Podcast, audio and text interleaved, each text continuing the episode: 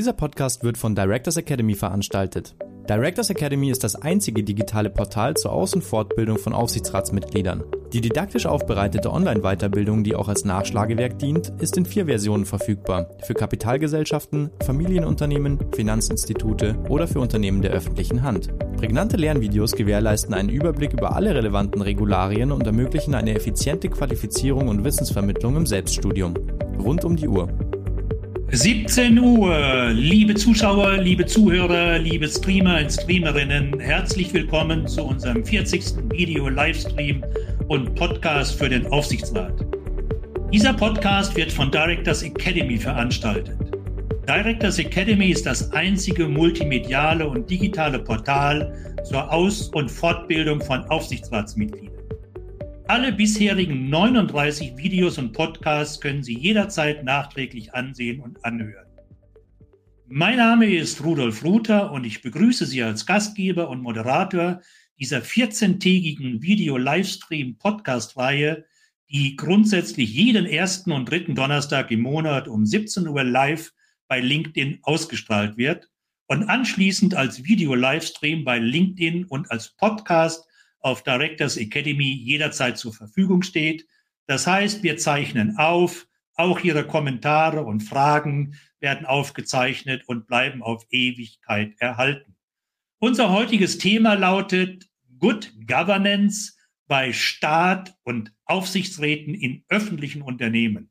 Wie kann der deutsche Public Corporate Governance Musterkodex dabei helfen? Heute mit unserem Gast, Professor Dr. Ulf Papenfuß. Herzlich willkommen, Herr Professor Papenfuß. Wie geht es Ihnen fünf Wochen vor Weihnachten? Wo sind Sie im Moment? Ja, schönen guten Tag, Herr Ruther. Guten Tag in die Runde. Ich bin an der Zeppelin-Universität in Friedrichshafen. Ich durfte hier gerade noch einen schönen Sonnenuntergang verfolgen, links von mir mit Bodensee, Panorama und Alpenblick. Na, dann sind Sie äh, bevorzugt. Hier in Stuttgart ist es dunkel, schwarz, nass und kalt. Herr Professor Papenfuß hat zum 1. September 2016 den Lehrstuhl für Public Management and Public Policy an der, wie er soeben gesagt hatte, an der Zeppelin-Universität Friedrichshafen übernommen, liebevoll Puma genannt. Zuvor war er Junior Professor für Public Management an der Universität Leipzig und davor von 2008 bis 2013 wissenschaftlicher Mitarbeiter an der Professur für Verwaltungswissenschaft sowie an der Professur für allgemeine Betriebswirtschaftslehre an der Helmut Schmidt Universität an der Universität der Bundeswehr in Hamburg. Er war in dieser Zeit Angehöriger der Bundeswehr und ist Offizier der Feldjägertruppe. Seine Forschungsschwerpunkte liegen seit ewigen Zeiten unter anderem im Feld nachhaltiger Public Corporate Governance, integrierter digitaler äh, äh, Governance in Konzern- und Netzwerkstrukturen, Selbstregulierung, Governance-Innovationen und nachhaltiger Wandel in digitalen Transformationsprozessen sowie wirkungsorientierter Steuerung.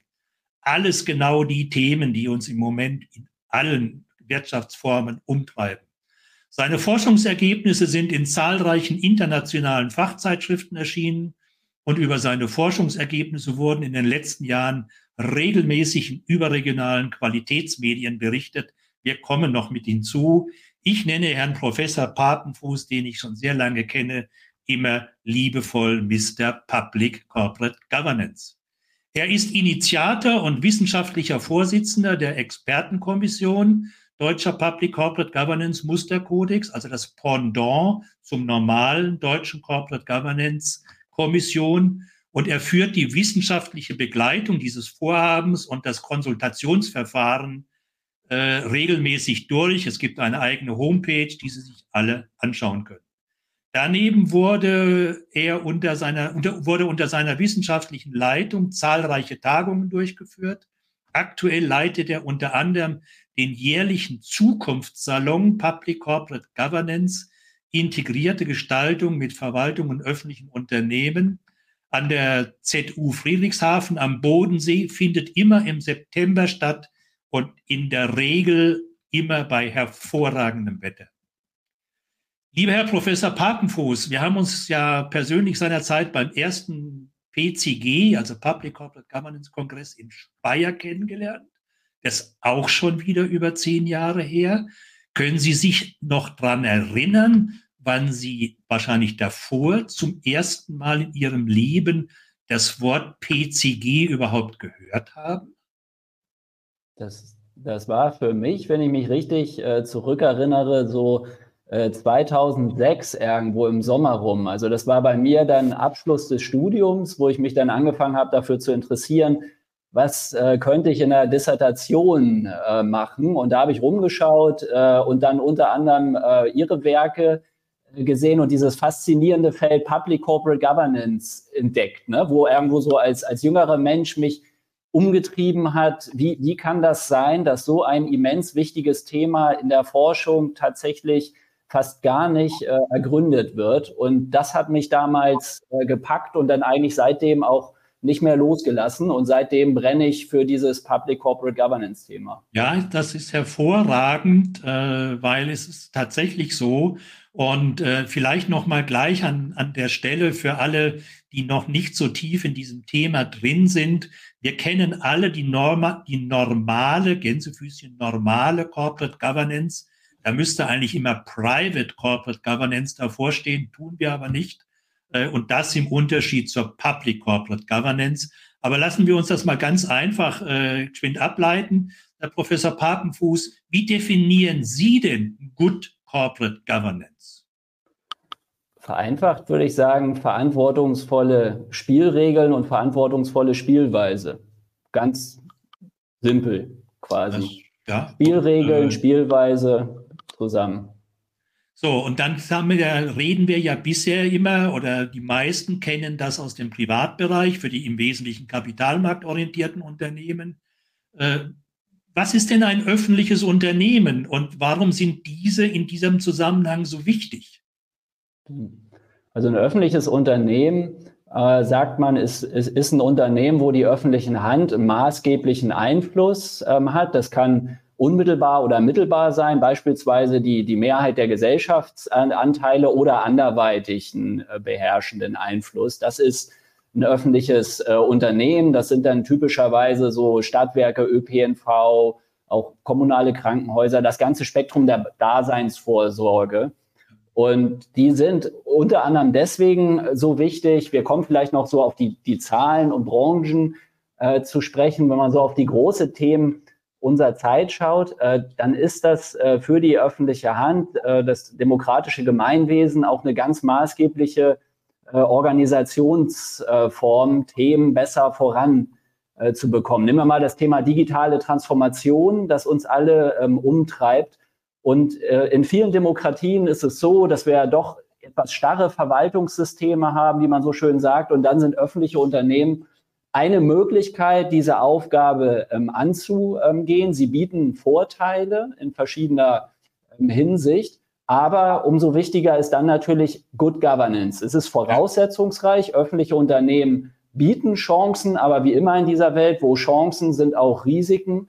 Und äh, das gilt es dann mit Good Governance einzuhegen. Ja, das heißt, äh, im Prinzip wäre es für jede Regierung leicht, über ihre eigene Verwaltung, über ihre eigenen öffentlichen Unternehmen jedes Thema, was sie meint, was sich lohnt, äh, umzusetzen. Aber lassen Sie uns, bevor wir das vertiefen, vielleicht einen ganz kleinen Schlenker noch machen, äh, weil, ich, weil ich das so toll finde, was Sie, äh, was Sie im September immer regelmäßig durchführen. Geben Sie uns ganz kurz zwei Sätze. Was ist der Zukunftskongress? Und äh, damit die Verbunden immer, weil Professoren immer grundsätzlich arm sind, benötigen sie noch Sponsoren, Förderer, Unterstützer für ihren Zukunftskongress? Der, der, der, der, der Zukunftssalon bei uns ist ähm, so ein, ein maßgebliches Forum für ein positives Netzwerk. Ne? Es gibt ja unterschiedliche Arten von Veranstaltungen.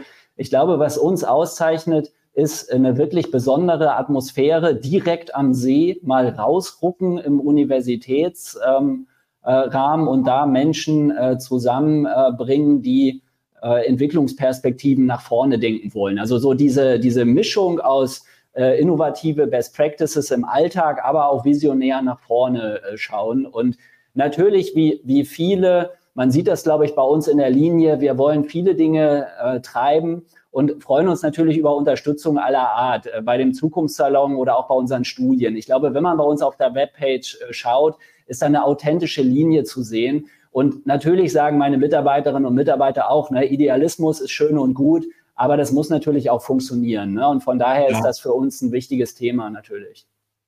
Ja, was ich so äh, persönlich so ganz toll finde, dass da wirklich auch äh, hervorragende Menschen und Persönlichkeiten zusammenkommen, sogenannte Best Practice Menschen, die es einfach in ihren Verantwortungsbereichen, mag das als Geschäftsführer eines Stadtwerkes sein, mag es als Bürgermeister sein, äh, und, und, und, äh, hier über die öffentlichen Unternehmen und über dieses Thema Public, äh, Staat und öffentliche Unternehmen weiter nachdenken. Liebe Zuschauer, liebe Zuhörer, ich würde gerne an der Stelle wieder unsere Interaktion machen mit Ihnen. Sie kennen das, wenn Sie schon mal äh, dabei waren. Ich stelle Ihnen eine Frage und äh, Sie sollten diese Frage in den Kommentaren beantworten, möglichst nur mit einer Zahl und zwar in Prozenten. Das würde mich nämlich interessieren, was da Ihre Meinung ist. Ich sage Ihnen die Frage und dann warten wir drei Sekunden und dann schicken Sie Ihre Antwort in Form einer Prozentzahl weg. Und die Frage ist einfach, wie groß ist der Anteil der öffentlichen Unternehmen an der Gesamtwirtschaft in Deutschland? Also die Gesamtwirtschaft in Deutschland ist 100 Prozent. Und wie groß ist der Anteil der öffentlichen Unternehmen an dieser Gesamtwirtschaft? 3, 2, 1 und jetzt senden Sie bitte Ihre Kommentare und jetzt können wir mit links, dem, dem linken Auge sehen, was Sie schreiben.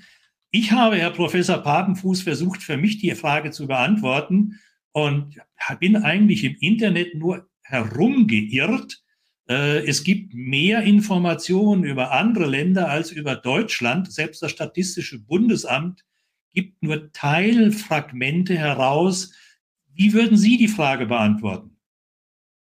Wir haben so aktuell mittlerweile hat sich so die Statistik äh, ganz gut entwickelt. Ähm, so nach dem Statistischen Bundesamt haben wir so 740 Milliarden Erträge äh, um, ungefähr. Wenn man das so grob mit dem BIP in Bezug setzt, dann sind wir vielleicht so bei, bei 15 Prozent, ne? so als grober äh, Daumenanhalt, wo man sich so ähm, ganz gut was drunter vorstellen kann. Und das alleine sagt eben schon, äh, das ist kein Nischenthema, sondern ein ganz Absolut. erheblicher ähm, Anteil. Und dann kann man auch so auf Parameter schauen, wie ähm, gerade auf der kommunalen Ebene über die Hälfte der Investitionen der öffentlichen Hand läuft über, über öffentliche Unternehmen oder das große Thema Staatsverschuldung. 60 Prozent der Staatsverschuldung auf kommunaler Ebene liegt ausgelagert. Ne? Also dieses, auch wenn wir über Schuldenbremse und Haushaltskonsolidierung sprechen, das ist das große Thema, wo wir einfach Haushaltsklarheit und Haushaltswahrheit äh, brauchen und nicht zulassen dürfen im Sinne der Demokratie, dass das halt ausgelagert wird ne, mit irgendwelchen Spielereien. Auch das ja. gehört zu dem Thema dazu.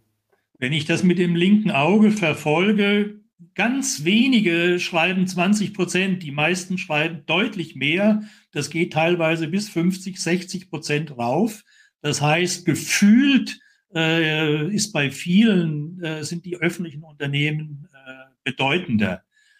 Aber es bleibt, wie Sie schon sagen, öffentliche Unternehmen sind ein wesentlicher Bestandteil der deutschen Wirtschaft, der deutschen Unternehmenslandschaft.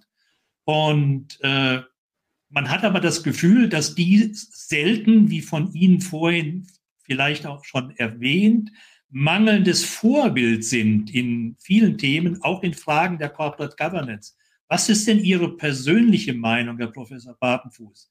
Sind deutsche öffentliche Unternehmen ein gutes oder ein schlechtes Vorbild für Corporate Governance?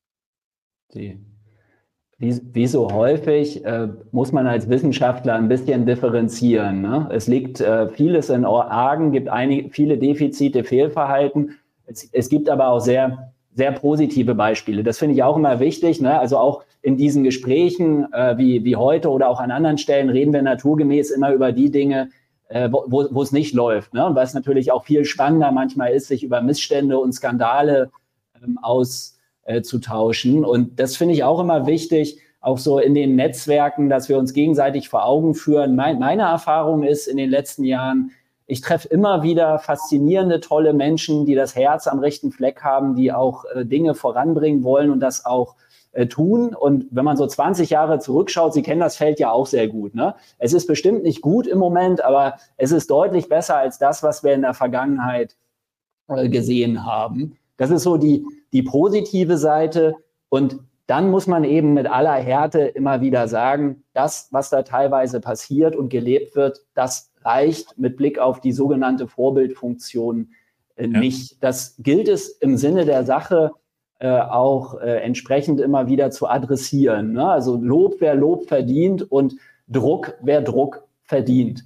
Und ja, ja. so st strukturell ähm, ist das in diesem Feld. Wir haben viele Problemlagen in diesem Land. Äh, in diesem Bereich sind die Problemlagen doch besonders groß, ne? weil so verschiedene Sphären, Staat und Markt zusammenkommen. Es geht um viel Geld, wir haben viele Freiheitsgrade äh, und das führt natürlich zu so einer Gemengelage, wo es dann auch zu Problemen kommt. Ne? Ja, bezogen auf die Corporate Governance, ich verstehe das ja, dass Sie Ihre Klientel eher loben wollen, als dass Sie sie mit konkreten Beispielen erwähnen wollen.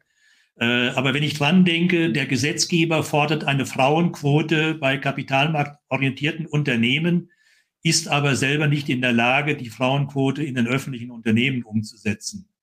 Oder der Gesetzgeber fordert äh, erhöhte fachliche Kompetenz bei den Mitgliedern des Aufsichtsrates, aber selber besetzt er seine Aufsichtsräte nicht nach Kompetenz, sondern nach politischen Proports aus den jeweiligen Gebietskörperschaften äh, und, und, und. Aber was mich interessieren würde, weil ich ja nun so einen erfahrenen, auch internationalen... Kann ich ganz kurz zu dem, weil das, das, das ist ein schönes bei, bei den Themen, ne, die Sie äh, genannt haben. Äh, das ist ein schönes Einzelbeispiel, wo man die Politik jetzt in die Verantwortung nehmen muss. Wenn es eine politische Mehrheit gibt für eine Frauenquote im Aufsichtsrat oder Mindestbeteiligung für Geschäftsführungsorgane und Vorstände, dann stellt sich folgerichtig natürlich diese Frage auch für, für öffentliche äh, Unternehmen. Und das ist ein Einzelbeispiel, wenn wir über Vorbildfunktionen reden, oder wir kommen ja auch noch mal auf das Thema Public Corporate Governance Codex. Das ist politisch nicht hinnehmbar, dass dort auf der Regelebene nicht ähm, nachgezogen wird im Vergleich zu der äh, Privatwirtschaft. Und da sind Public Corporate Governance Kodizes gegebenenfalls auch eine Regulierungsalternative. Man kann über gesetzliche Quoten trefflich streiten in diesem Kontext und muss da sicherlich auch sehr achtsam drüber nachdenken, was in diesem Kontext wirklich gesetzlich funktioniert. Aber das Minimum ist eine Empfehlung in einem Public Corporate Governance Codex. Und Absolut. das ist aus meiner Sicht tatsächlich, man darf sagen, ein Skandal, dass das immer noch tatsächlich nicht gemacht wird. Ähm, und da nehmen sich die Parteien alle nichts. Und alleine wegen diesem Thema muss eigentlich das äh, Thema Public Corporate Governance Codex auf die äh, Agenda. Und ich bin erstaunt, dass die Politik damit durchkommt. Ja, äh, wir kommen da gleich nochmal tiefer dazu. Mich würde aber an der Stelle interessieren, weil Sie so international erfahren sind und auch, ich, ich weiß ja, dass Sie dort auch Studien gemacht haben. Äh, wie sieht es denn in anderen Ländern aus? Ich glaube, Sie haben vor kurzem eine Studie gemacht mit äh, Kollegen zusammen, wo Sie 19 andere Länder verglichen haben. Sieht es in anderen Ländern um uns herum genauso aus wie in Deutschland?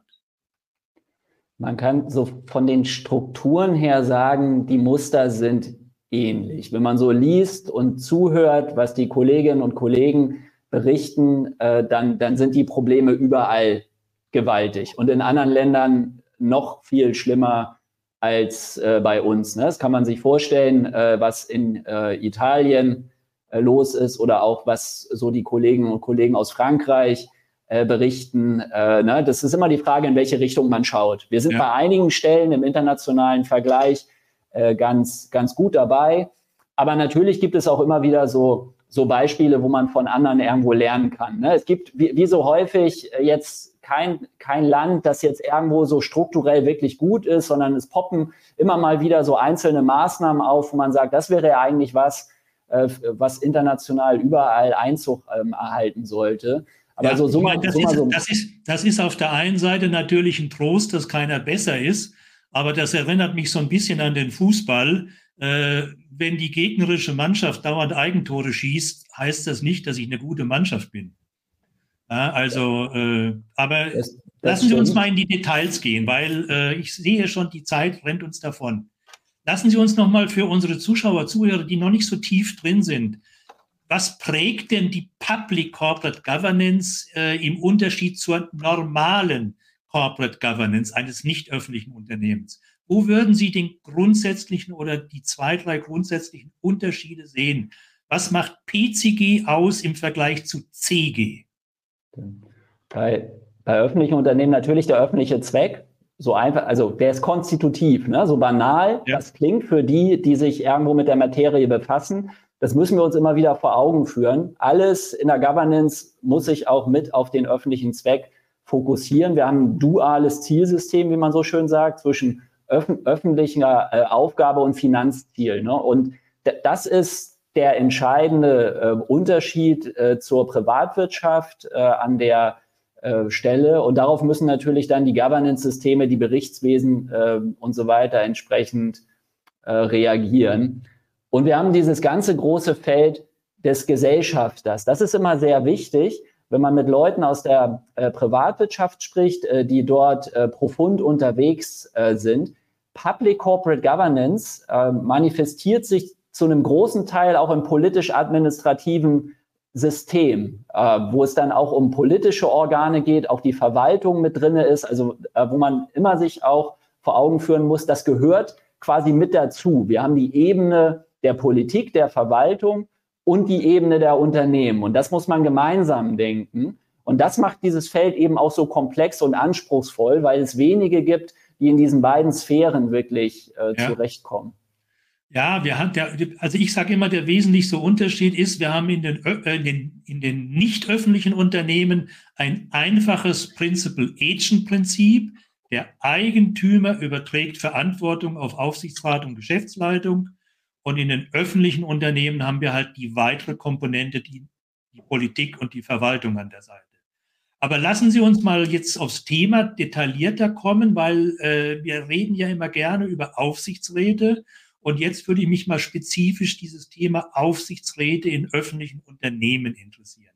Ich hatte das gerade schon angesprochen. Auswahl, Bestellung und Agieren unterscheidet sich etwas bei öffentlichen Unternehmen von dem, was wir sonst so kennen beziehungsweise erwarten würden. Äh, wo denn denn für Sie die wesentlichen Unterschiede in der Auswahl und Bestellung eines Aufsichtsrates bei einem öffentlichen Unternehmen? für ein Stadtwerk, für eine äh, Landesbank, für eine Flughafengesellschaft etc. etc. Ja, ganz, ganz wichtig dabei ist, zwischen den föderalen Ebenen zu unterscheiden, weil es tatsächlich bei Bundesländern und Bund noch ein bisschen anders läuft äh, als bei, bei den Kommunen. Bei den Kommunen sind es äh, in der Regel äh, politische Mandatsträger, die in die Aufsichtsräte reinkommen, wo dann nach bestimmten Proports die Mehrheitsverhältnisse im äh, Stadtrat gespiegelt werden im Aufsichtsrat, also quasi dann entsandt aus den Fraktionen heraus. Und äh, in den meisten Städten ist es nach wie vor so, dass es überwiegend politische Mandatsträger äh, sind. Es wird dann viel über externe auch diskutiert, aber in der Breite äh, wird das äh, noch nicht so praktiziert, weil sich die Politik natürlich schwer tut, auf ihre Mandate dann auch zu verzichten. Wobei, wir, vielleicht kommen wir noch drauf, da gibt es auch Blickweisen, wie man das Thema vielleicht auch ein bisschen zukunftsgerichteter ähm, ja. denken ähm, ja, kann. es gibt, ich meine, der wesentlichste Fehler, wie Sie sagen, ist, dass es im Gesetz steht, in der Gemeindeordnung, in den, in den Landesgesetzen steht drin, äh, dass die Parlamente ihre äh, Parlamentsmitglieder in die Aufsichtsräte zu entsenden haben. Und äh, da gibt es daraus natürlich viele Probleme. Lassen Sie uns vielleicht eins ansprechen, was mir besonders wichtig ist, weil in den nicht öffentlichen Unternehmen reden wir immer sehr darüber, nicht nur über Kompetenz und Persönlichkeit der Aufsichtsräte, sondern wir sagen insbesondere, die Aufsichtsratsmitglieder sollen unabhängig sein, keine Interessenskonflikte haben, verschwiegen sein und ausschließlich zum Interesse und Wohl des Unternehmens agieren. Wie ist denn das in öffentlichen Unternehmen, Herr Professor Papenfuß? Also im, im Grundsatz kann man erstmal sagen, sind die Anforderungen ähnlich. Es gilt ja auch Privatrecht für öffentliche Unter Unternehmen, aber natürlich mit bestimmten Akzentuierungen, ne? ohne jetzt in die juristischen Feinheiten zu gehen. Die äh, kundigen Leute unter uns ne, kennen 394, 95 Aktiengesetz. Es gibt die typischen Verschwiegenheitspflichten mit gewissen Lockerungen, weil man äh, im Sinne äh, der Demokratie natürlich bestimmte Dinge an den Anteilseigner schon äh, berichten äh, darf. Aber natürlich gilt äh, im Grundsatz äh, das ganz normale juristische Instrumentarium, wie man es auch aus der Privatwirtschaft kennt, bis hin zu Haftungsfragen. Und äh, das macht natürlich so diese ganze Thematik, auch Professionalisierung, auch Ausfort, Weiterbildung besonders wichtig, weil man einfach noch in anderen Kategorien drin ist. Und das muss man der Politik eben auch immer wieder vermitteln, dass bestimmte Dinge nicht nur nach politischen Kategorien zu bewerten sind, sondern dass es auch hart juristisch wird. Und wenn andere Argumente nicht greifen, äh, dann äh, sollte zumindest das dazu führen, ne, dass man sich dann ja. auf den Weg macht. So, äh, jetzt kommen wir zu unserem Punkt. Äh, die Lösung aller Probleme, und wir haben jetzt noch ganz wenig angesprochen, äh, ist der sogenannte Deutsche Public Corporate Governance Musterkodex. Sie sind der Initiator, Sie sind der wissenschaftliche Vorsitzender dieser Expertenkommission, die Sie sich zusammengesucht haben. Und dieser äh, deutsche Public Corporate Governance Musterkodex ist ja öffentlich, kann man, kann jeder einsehen. Der umfasst mittlerweile stolze 47 Seiten. Der normale Corporate Governance Kodex schafft es nur auf 19 Seiten. Äh, A, warum ist der PCG so dick? Und äh, wie können Sie jetzt die 47 Seiten in vier Sätzen zusammenfassen, damit wir das verstehen, was da drin steht? Sie, Sie haben die Anlagen mitgezählt, vermute ich. Äh, sehr gut. Man muss sich dafür ein bisschen die, die, die Rolle äh, vom Musterkodex äh, vor, vor Augen ähm, führen. Ähm, ich würde ganz gerne, bevor ich das be äh, beantworte, einen kurzen Schlenker machen, weil das, glaube ich, wichtig ist, also um sozusagen, was der Musterkodex macht und warum er so ist, wie er ist, muss man das Thema Public Corporate Governance Codex ähm, verstanden und erzählt ähm, ähm haben ja. aus, aus meiner Sicht, gerade auch im, im politischen Raum. Und das ist aus meiner Sicht das wichtigste strategische Thema in diesem Feld, ein Public Corporate Governance Codex in jeder Stadt, in jeder Gebietskörperschaft. Wir reden über ein Dokument, das ähm, auf ähm, einigen Seiten zusammenfasst, wer macht genau was, ne? was macht der Gesellschafter, was macht der ähm, Aufsichtsrat, die Geschäftsführung, äh, klare Spielregeln sich zu geben. Es geht erstmal um Regeln auf dem Papier, aber das ist sehr äh, entscheidend und ich werbe immer sehr dafür, dieses Dokument äh, einzu äh, führen. Der Weg ist das Ziel, wie Sie auch immer betont ähm, haben. Ne? Es wird alles irgendwo mal kurz adressiert und man kann sehr, sehr viele Themen über dieses Instrument äh, mit äh, bewegen. Das so, so ein kurzen Wort, warum ist so ein Kodex so wichtig? Ne? Wenn es um Rollenkonformität geht, Arbeitsstrukturen, klare Spielregeln, Menschen brauchen Spielregeln. Äh, und das ist äh, das Thema Public Corporate Governance äh, Codex, was immens wichtig ist vor dem Hintergrund der äh, Problemlagen. Und es liegt auch im gemeinsamen Interesse. Man kann politischen Wettbewerb auch auf der Grundlage von Spielregeln ja. äh, austragen. Und das ist immer sehr wichtig, ohne, ne, da könnte man sehr, sehr lange drüber reden, jetzt in die Details zu gehen. Aber es lohnt sich wirklich, auch entlang der Rationalitäten sich anzuschauen, was man mit diesem Instrument machen kann. Es ist auch eine, eine Regulierungsalternative, auch aus Sicht der Geschäftsführung oder Verband kommunaler Unternehmen. Das macht sehr, sehr viel Sinn, sich dieses Instrument anzuschauen. Und ja, das, meine, so, das, ja. Das, zieht sich ja auch durch, durch alle unsere Aufsichtsratsgespräche, äh, die wir in der Vergangenheit geführt haben, wenn wir über Probleme, Verbesserungen etc. gesprochen haben dass äh, klare Rollenverantwortung, klare Transparenz und zwar nach außen und auch in die Öffentlichkeit immer dazu führt, dass Systeme und Ergebnisse sich verbessern. Weil man nämlich dann vorher darüber reden muss, äh, wer welche Rolle, wer welche Verantwortung etc. hat und wie das nach außen transparent dargestellt wird. Es, Was sind denn so die wesentlichsten Argumente? Wenn Sie jetzt einen jungen Bürgermeister haben, der äh, ein Dutzend öffentliche Unternehmen äh, verantwortet in seiner Kommune, der noch nichts gehört hat, Äh, was sind für Sie die zwei wichtigsten Argumente, die Sie ihm äh, in, in einer Minute mitteilen können, damit er dann hoffentlich sagt, rufen Sie mich an und äh, helfen Sie mir? Also für, für, für ein OB das Thema Vertrauen in öffentliche Institutionen. Wir haben genügend Geister in diesem Land, die ganz anderes wollen, wie wir schmerzhaft alle immer wieder erleben. Und ähm, das sollte man nicht zulassen, ne? die, dass man irgendwo Angriffsflächen bietet, die nur darauf warten, die öffentliche Hand, Institutionen zu diskreditieren, schon aus dem Grund heraus, dass man sich einfach äh, Good Governance äh, zulegt. Und äh, man wird von allen möglichen Seiten angegriffen, teilweise auch ungerechtfertigt. Und das hilft einfach, wenn man sich äh, so einen äh, Rahmen äh, gibt. Und es ist natürlich wichtig, auch um auf Augenhöhe zu kommen mit den Geschäftsführern. Ne? Wenn man jetzt aus aus Sicht eines OBs. Das ist eine schwierige Aufgabe mit den Unternehmen zusammen äh, und da hilft das Stichwort Rollenkonformität. Und für die Geschäftsführer ist es andersrum genauso. Die sind äh, zu Recht äh, teilweise genervt, wenn der Aufsichtsrat oder andere ihnen ins operative Alltagsgeschäft äh, reinfuschen wollen. Das ist nicht die Aufgabe. Jeder in seiner Rolle. Es ist bewusst eine Entscheidung auszulagern auf öffentliche Unternehmen. Sie sollen Freiheitsgrade haben und gestalten aber natürlich eingebettet. Und das kann man ähm, sich da sehr gut äh, vor Augen äh, führen. Das sind so ein paar kurze Argumente neben vielen äh, weiteren. Jetzt haben Sie vorhin gesagt, das Ganze ist ja freiwillig. Das kann jeder freiwillig machen, wenn er das will. Äh, also die Gebietskörperschaft entscheidet das freiwillig, kann seinen eigenen individuellen PCG-Kodex erstellen. Jetzt haben Sie aber erarbeitet mit Ihrer Mannschaft und der Expertenkommission diesen sogenannten Musterkodex. Da kommt natürlich die Frage, äh, warum, wo hilft der Musterkodex konkret?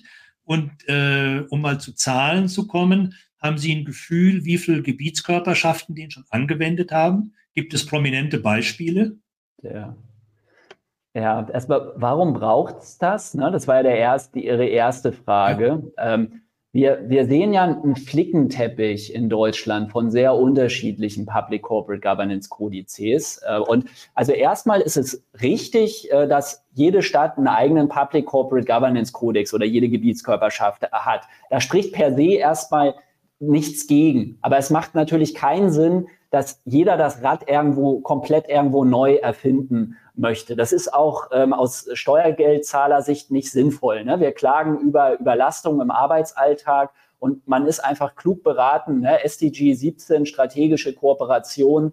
Äh, und das war die, die Idee, äh, mit, dem, mit dem Musterkodex ein Unterstützungsangebot äh, zu, zu machen, mit vielen Leuten äh, zusammen, sich zusammenzusetzen. Was sind denn Dinge, wo viele Leute sagen, die für Good Governance in diesem Kontext äh, stehen, das mit einem Konsultationsverfahren äh, zu verdichten und das zur Verfügung zu stellen, wo man einfach auch eine Referenz hat. Leute, die vor Ort engagiert sind, stellen ja auch häufig fest, dann werden notwendige Dinge dann politisch rausverhandelt. Und dann hilft es natürlich, wenn man irgendwo nochmal eine Referenz hat, um zu sagen, müsste das nicht doch äh, irgendwo äh, da rein? Und das ist die, die Idee, ein Unterstützungsangebot und dann nicht in dem Verständnis One Size Fits All. Also Muster heißt nicht unkritisches Überstülpen, wie wir auch als Expertenkommission immer betonen, sondern es heißt situationsgerechte Anpassung vor Ort. Und das ist immer sehr wichtig, wenn man dieses Instrument verstehen möchte, dass man es wirklich so auch erfasst und dann einfach auch vor Ort sagt, das, was wir da nicht brauchen, das, das löschen wir raus und das stützen wir auch als Expertenkommission. Also wir haben noch nie jemanden in Anführungsstrichen in die Pfanne gehauen, weil er bestimmte Dinge rausgenommen hat, sondern im Gegenteil auch häufiger auch öffentlichkeitswirksam schon betont, das kann durchaus Sinn machen in der Situation. Ja. Und so muss man diese Länge auch einordnen. Für uns als Expertenkommission ist quasi immer der Blick, heben wir eine Empfehlung in den Rang äh, einer Regel in, in dem Musterkodex. Damit stellen wir sie ja deutschlandweit zur Diskussion. Das ist die Idee. Das heißt nicht, dass wir immer alles eins zu eins da drin sehen wollen. Es ist natürlich auch in großen Städten eine ganz andere Situation als bei kleinen Städten. Und deswegen ist das wichtig, diese Länge und den, äh, diese auch äh, immer in dem ja. Licht, Lichte zu betrachten, weil wir äh, die Regeln, wenn wir sie rausnehmen, äh, dann einfach auch einer Diskussion entziehen würden. Und das ist ganz wichtig, das immer auch in, in dem Licht zu betrachten. Wir führen, wir führen diese Diskussion auch in der Expertenkommission, in den Expertenkreisen immer wieder ähm, und sind da auch kontinuierlich am Austarieren, äh, wie überall. Es ist ja auch ein lebendes Dokument, also auch nochmal die Einladung in die Runde. Können Sie uns ein paar prominente Beispiele wenn, äh, nennen, welche Gebietskörperschaften den äh, Musterkodex schon angewendet haben? Die, es gibt aktuell ein schönes Beispiel in Leverkusen im Ratsinformationssystem. Ähm, das ist auch öffentlich äh, wirksam, äh, öffentlich einsehbar. Und äh, der ist noch nicht beschlossen, aber es liegt quasi ein Entwurf vor, der sich sehr, sehr stark äh, an dem äh, Musterkodex orientiert. Und das ist ein Einzelbeispiel neben vielen anderen, wo tatsächlich damit gearbeitet wird. Jetzt ist natürlich die politische Aufgabe, dass der am Ende auch genauso beschlossen wird, wie er dann als Vorlage reingegangen wird. Aber das ist, man sieht, es wird damit gearbeitet. Wir wissen von anderen Gebietskörperschaften, die das äh, nutzen. Auch Rechnungshöfe arbeiten damit. Es gibt beispielsweise in, in, in, Niedersachsen gibt es öffentliche Berichte, wo der Musterkodex als Referenzrahmen für Prüfungen genutzt äh, werden. Und das sind alles so Beispiele, dass das äh, nicht nur ein Papiertiger ist, äh, sondern auch genutzt wird. Aber wie immer in dieser Welt natürlich auch noch nicht so durchschlagen, wie wir uns das als Expertenkommission nutzen würden. Das ist auch so die, die Idee einer Diskussion wie heute und die Einladung an die Runde. Ne? Sie sind alle in diesen Feldern unterwegs. Nutzen Sie dieses Instrument, bringen Sie das auf die ähm, Agenda. Es geht um die, die Einführung äh, von einem Kodex. Man kann den Musterkodex aber einfach auch nutzen, beziehungsweise seine Inhalte, auch wenn man keinen Kodex hat. Also auch im Kontext von äh, Professionalisierung, von Fort- und Weiterbildung, dass man schaut, äh, wie ist denn das da eigentlich geregelt? Oder wenn ich ein Aufsichtsratsmitglied bin in einer Stadt, die keinen Kodex hat, kann ich natürlich trotzdem auf den Musterkodex Bezug nehmen und einfach mal eine Frage stellen an den Geschäftsführer und sagen, also im Musterkodex steht es so und so. Wie handhaben Sie das eigentlich? Ja, ganz, ja. ganz banal. Ne? Und das Lassen wäre Sie uns mal noch ein weiteres konkretes Beispiel nennen, weil das ja auch bekannt und prominent ist. Äh, wir können uns alle noch daran erinnern, äh, ARD, äh, beziehungsweise ein spezifischer Sendeanstalt. Wie ist denn der aktuelle Stand bei der ARD und dem Public Corporate Governance Codex im öffentlichen Rundfunk? Sie waren damit ja schon auch im Fernsehen, habe ich abends mal zur später Stunde gesehen. Was können Sie da über den aktuellen Stand uns heute mitteilen?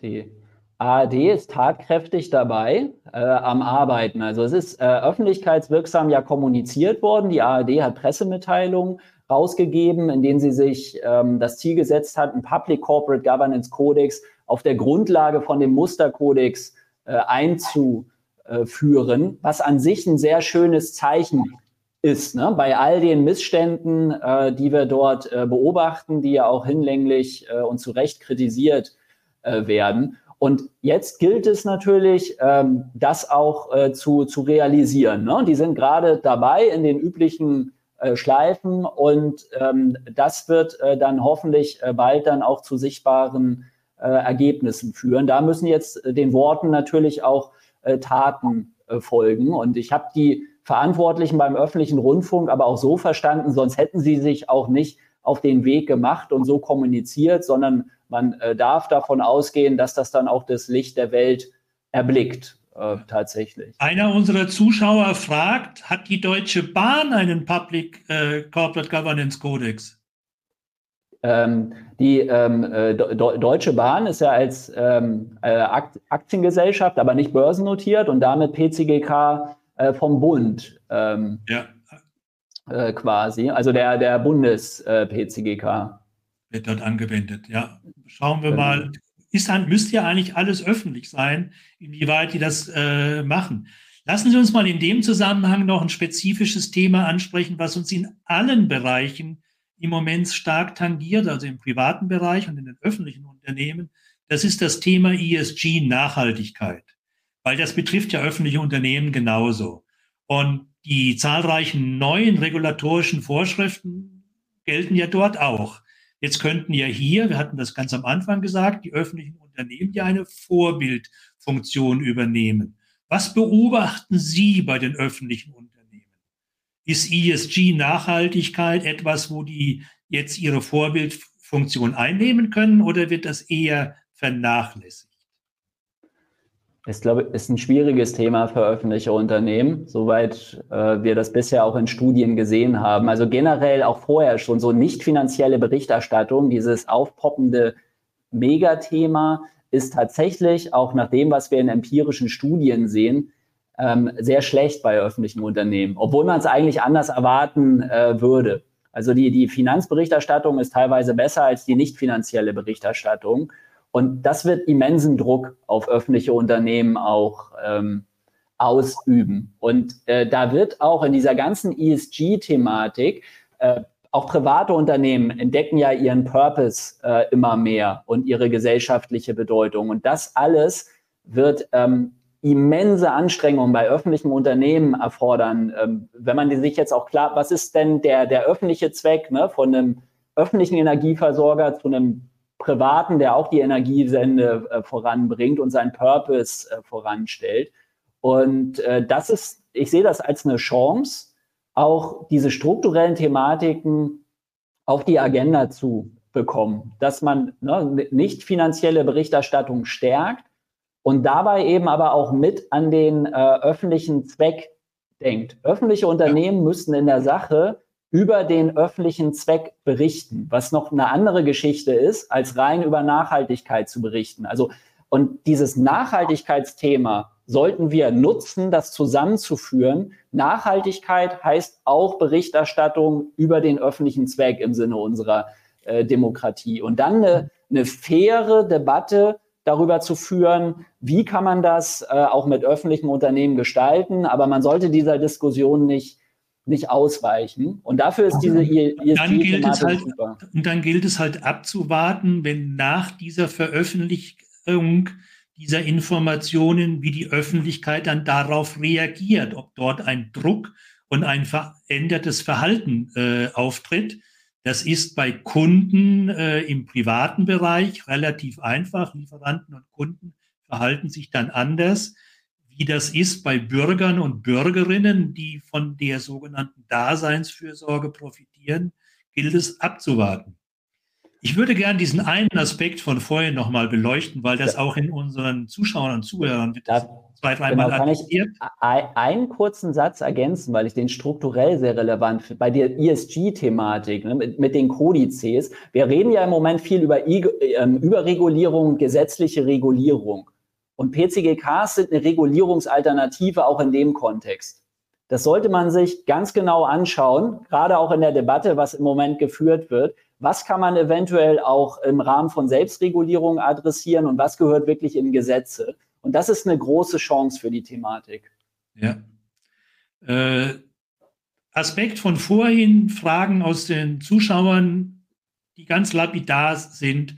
Wie sieht es mit Kompetenzprofilen bei der Besetzung von Aufsichtsräten öffentlicher Unternehmen aus? Äh, die Antwort ist einfach, es gibt keine Kompetenzprofile. Deswegen hatte ich äh, vor einem Jahr in meiner Keynote beim Speyerer äh, Public Corporate Governance äh, Tagung ja versucht, den anwesenden Aufsichtsräten, Bürgermeistern etc. meine Idee näher zu bringen, äh, diesen Gedanken der Personal Governance. Das heißt, wenn die regulatorischen Vorschriften, wenn die Systeme nicht funktionieren, dann müssen die einzelnen Elemente funktionieren. Also weg von System und Vorschrift, die schwach sind, hin zu persönlicher Verantwortung der Akteure. Wenn also die einzelnen Menschen entscheidungsfreudig sind, tapfer, innovationsfreudig, Leidenschaft anwenden für die, ihr persönliches Verantwortungsbewusstsein etc., wenn sie sich fort- und weiterbilden, dann funktioniert ja die Public Corporate Governance auch in öffentlichen Unternehmen. Und da meine einfache Frage, Herr Professor Papenfuß, was ist Ihre Beobachtung? Was ist Ihre persönliche Meinung? Sind Aufsichtsräte öffentlicher Unternehmen ausreichend kompetent für ihren Verantwortungsbereich? Erfolgt eine ausreichende Fort- und Weiterbildung? In, in, struktureller Gesamtsicht muss man das äh, verneinen. Es ist ähm, ein, passiert einiges ähm, und deutlich mehr als in der Vergangenheit, aber gesamtbetrachtend natürlich noch nicht äh, genug. Ne? Und ähm, das ist halt äh, gerade auch in, bei kommunalen Unternehmen in einer gewissen Differenzierung so zwischen äh, Professionalisierung und demokratischer Legitimation.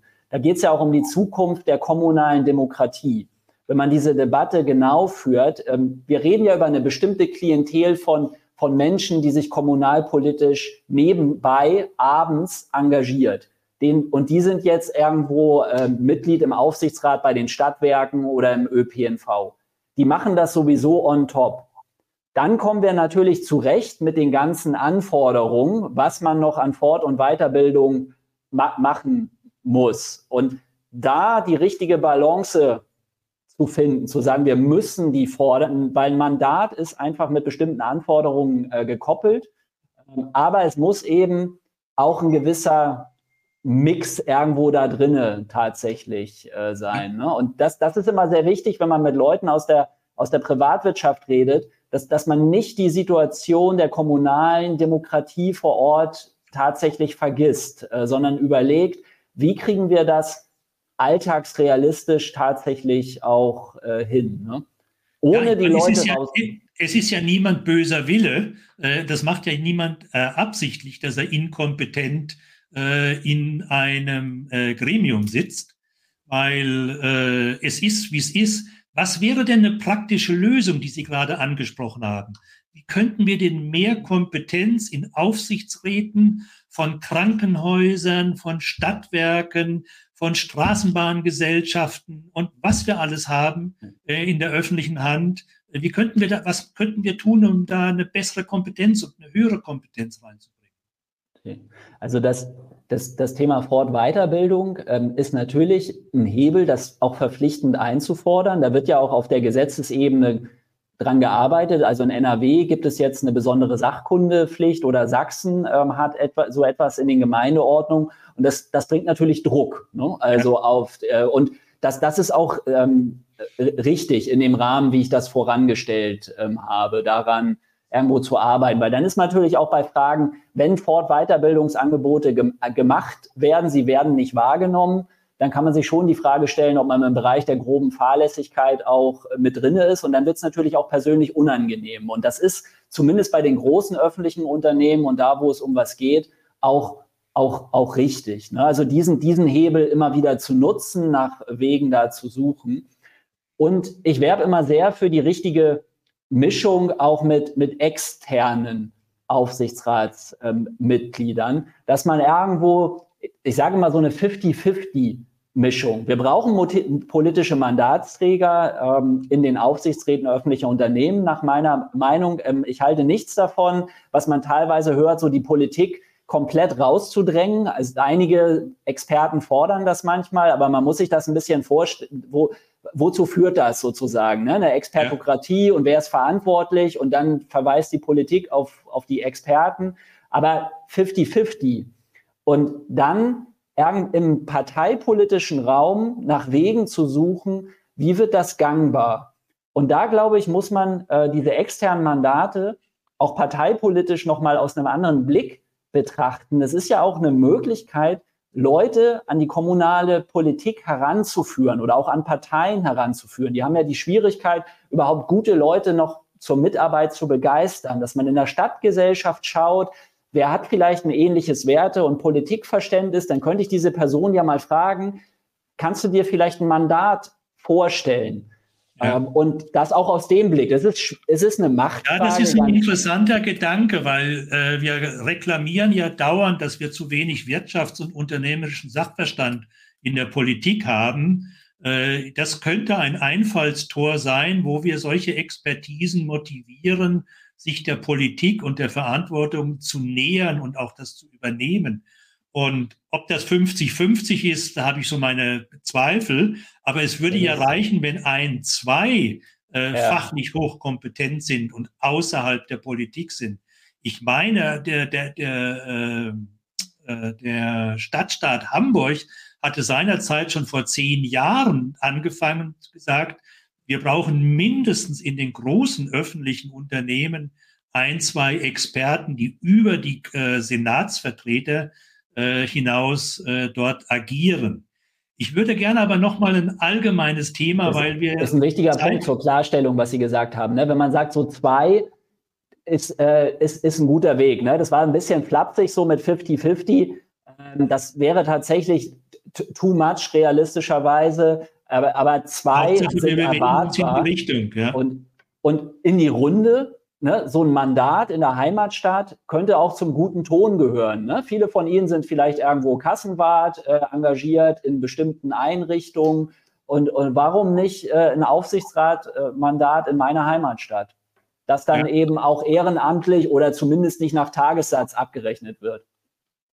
Ja, ja und äh, ist und das ist dann ähnlich wie bei anderen Diversitätsthemen, weil das ist ja nichts anderes, als dass ich den Diversitätsgedanken einführe bei Aufsichtsräten öffentlicher Unternehmen. Und zwar jetzt nicht auf, in dem Bereich äh, Gender, sondern in dem Bereich Politik und Nicht-Politik, Verwaltung und Nichtverwaltung.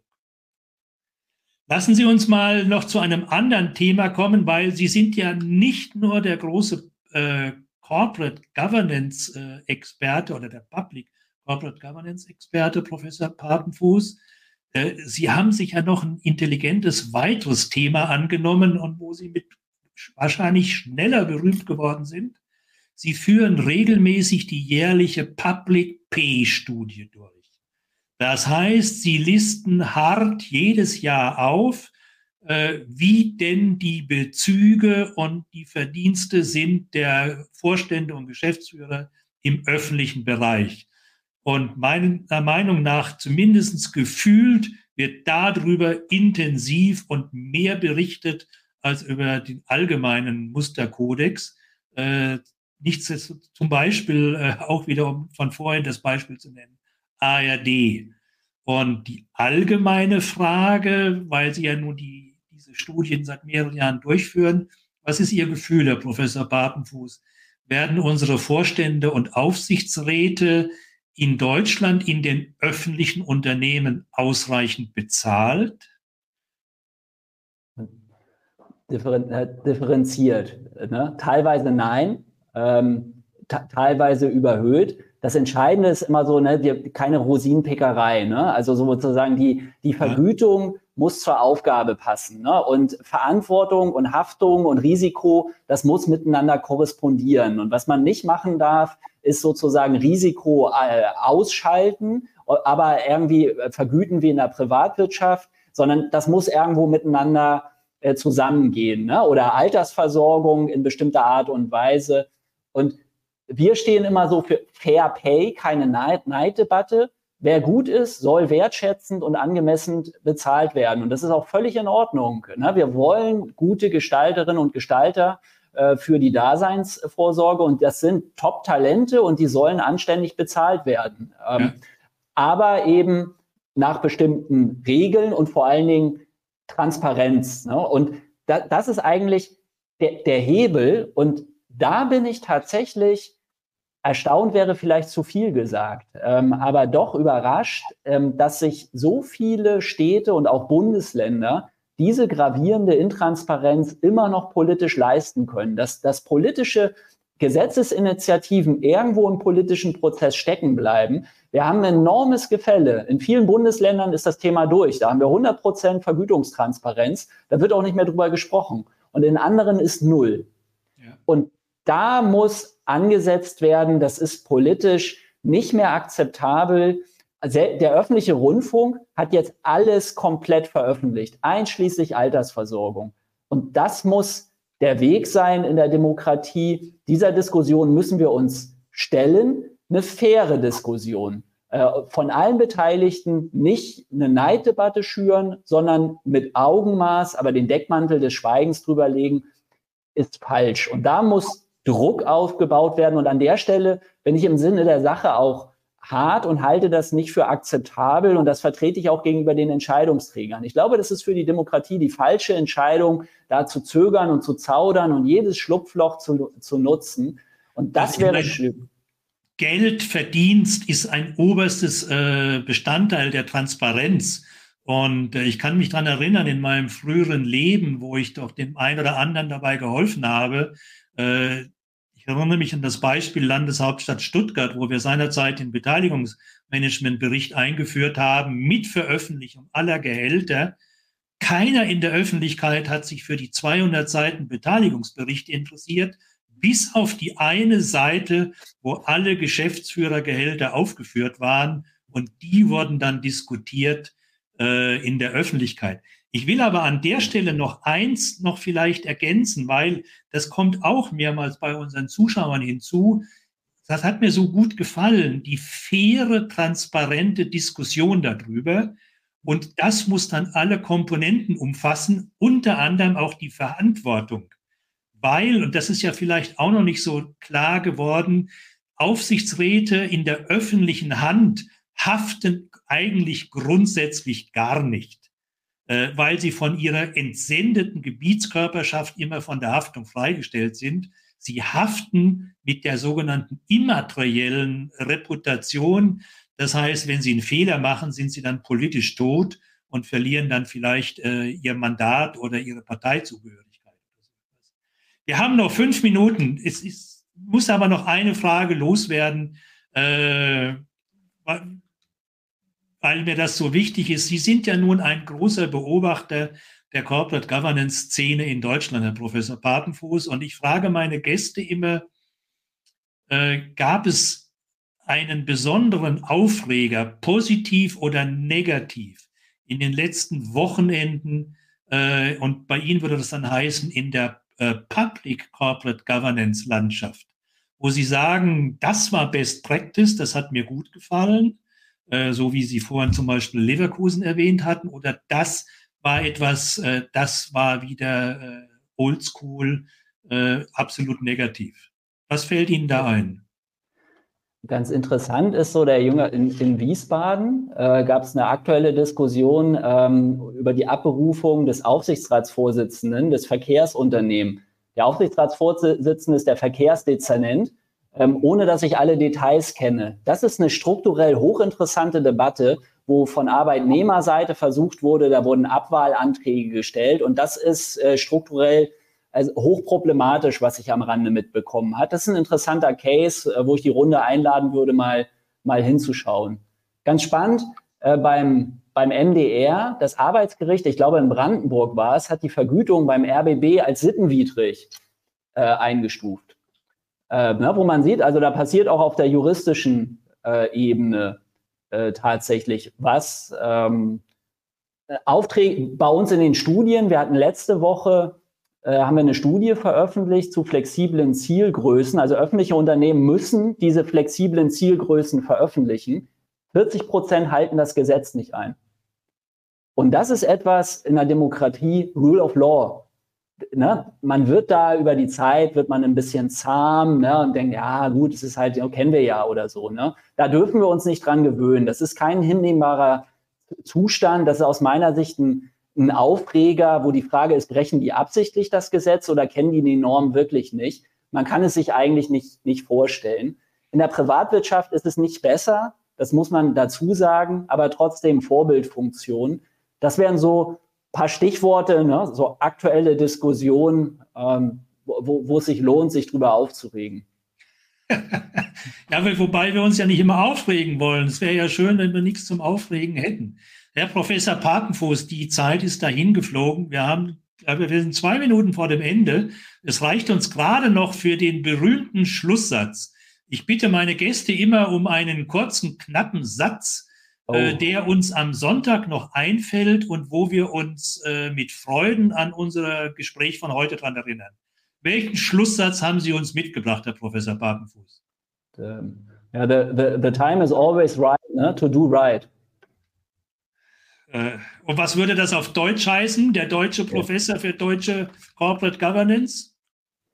Der, Ganz frei übersetzt heißt das, hängen Sie sich rein und sorgen Sie dafür, dass Public Corporate Governance Kodizes eingeführt werden. In einem Jahr brauchen wir 50 mehr davon. Ansonsten haben wir als Runde gemeinsam äh, versagt. Ja, wobei, weiß ich gar nicht, wie viele Jahrzehnte braucht es, wenn es jedes Jahr nur 50 sind. Aber äh, ich glaube, es wäre ganz toll, wenn doch der ein oder andere Zuschauer und Zuhörer das aufnimmt und schlicht und einfach mal fragt, wo wohne ich? Wie heißt meine Stadt? Äh, wo ist die Homepage meiner Gebietskörperschaft, meiner Stadt? Und wie sieht dort der Public Corporate Governance Codex meiner Stadt aus oder meines Landes? Äh, und wenn er dort nichts findet, dann schreibt er dem Bürgermeister oder dem Finanzminister, warum das nicht so ist. Also das, glaube ich, wäre ein ganz tolles Thema für die Zukunft, weil dann kann sich jeder von uns auch demokratisch engagieren für diese Thematik.